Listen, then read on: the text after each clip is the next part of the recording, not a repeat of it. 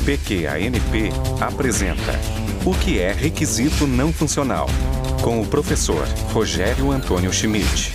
Eixo Informação e Comunicação.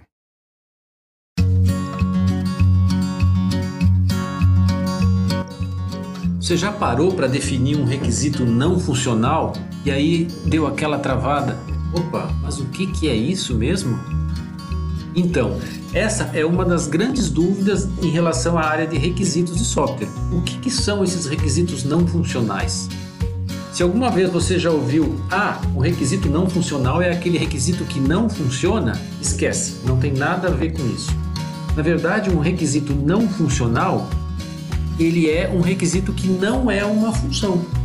Então, se o requisito funcional está ligado a uma funcionalidade que o sistema apresenta, aquela coisa que o sistema realiza, que ele executa, que está disponível, e tem um começo e um fim determinado, o requisito não funcional, pelo contrário, ele não está associado a uma, diretamente a uma funcionalidade. Você não consegue enxergar um item de menu.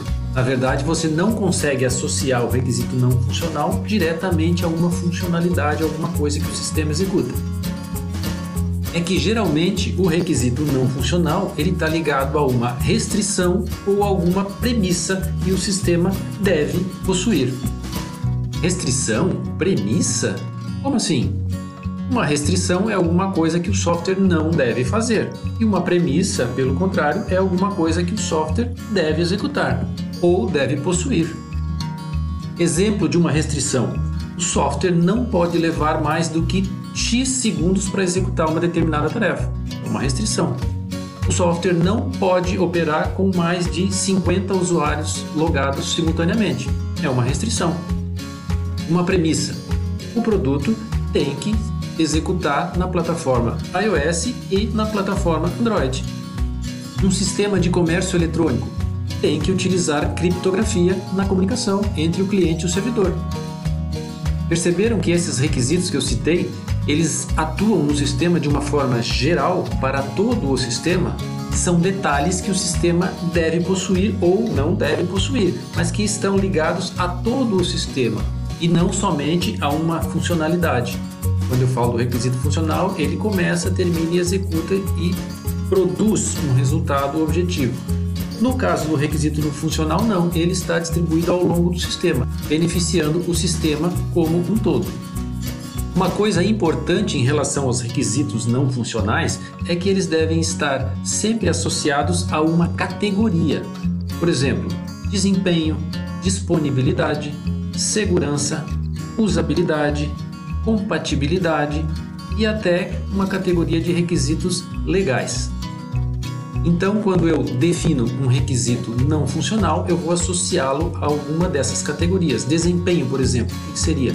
Seria essa capacidade do sistema funcionar em determinado tempo, ele não ser muito lento ou ele ter uma capacidade de executar num determinado tempo.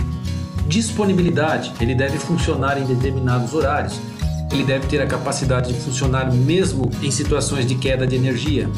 Categoria de segurança, deve ser utilizada a determinado tipo de criptografia.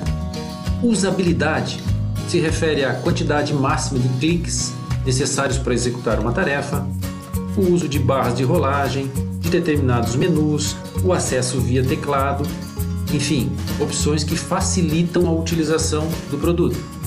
E até requisitos legais, como por exemplo um sistema de comércio eletrônico, no caso de emissão de nota fiscal, ele tem que seguir determinada legislação da Secretaria Estadual de Fazenda do Estado, onde ele vai ser aplicado.